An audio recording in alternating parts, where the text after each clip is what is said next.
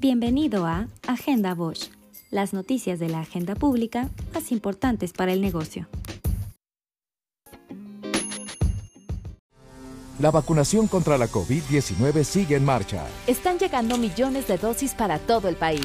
Las vacunas han sido aprobadas por organismos en todo el mundo. Son eficaces y seguras. Muy pronto será tu turno. Recuerda, la vacunación es universal, gratuita y voluntaria. Te protege y protege a quienes queremos. Si quieres más información, visita mivacuna.salud.gov.mx. Cuidémonos entre todos. Vacúnate y no bajes la guardia. Secretaría de Salud. El INEGI informó que en la primera quincena de julio del 2021, el índice nacional de precios al consumidor registró una inflación de 0.37% respecto a la quincena inmediata anterior. Con este resultado, la inflación anual se colocó en 5.75%.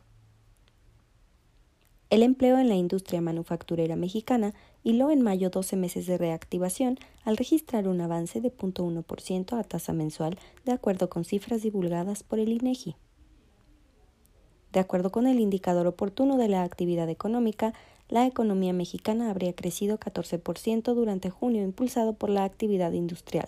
Como parte del proceso de recuperación post-pandemia, la economía mexicana registraría un crecimiento total de 14.7% en relación con el mismo mes del año pasado. La recuperación se encuentra impulsada por las actividades secundarias y terciarias.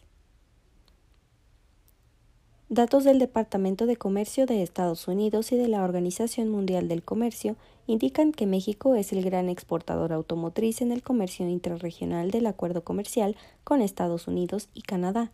Los envíos de México hacia Estados Unidos en 2020 contabilizaron 113 mil millones de dólares y hacia Canadá 4.162 millones de dólares, mientras que las exportaciones de Estados Unidos a los otros países del acuerdo sumaron en conjunto 73 mil millones de dólares.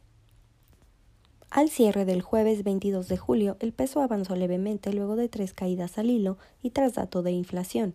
En tres sesiones consecutivas con caídas, el peso acumuló un retroceso de 33.60 centavos, equivalentes a una variación de 1.69%. El tipo de cambio se ubicó en 20.14 unidades por dólar.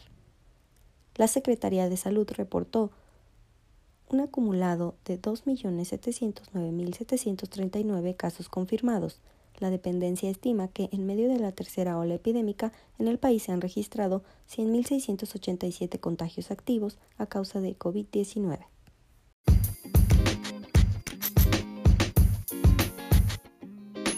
Mantente siempre informado con Agenda Bosch.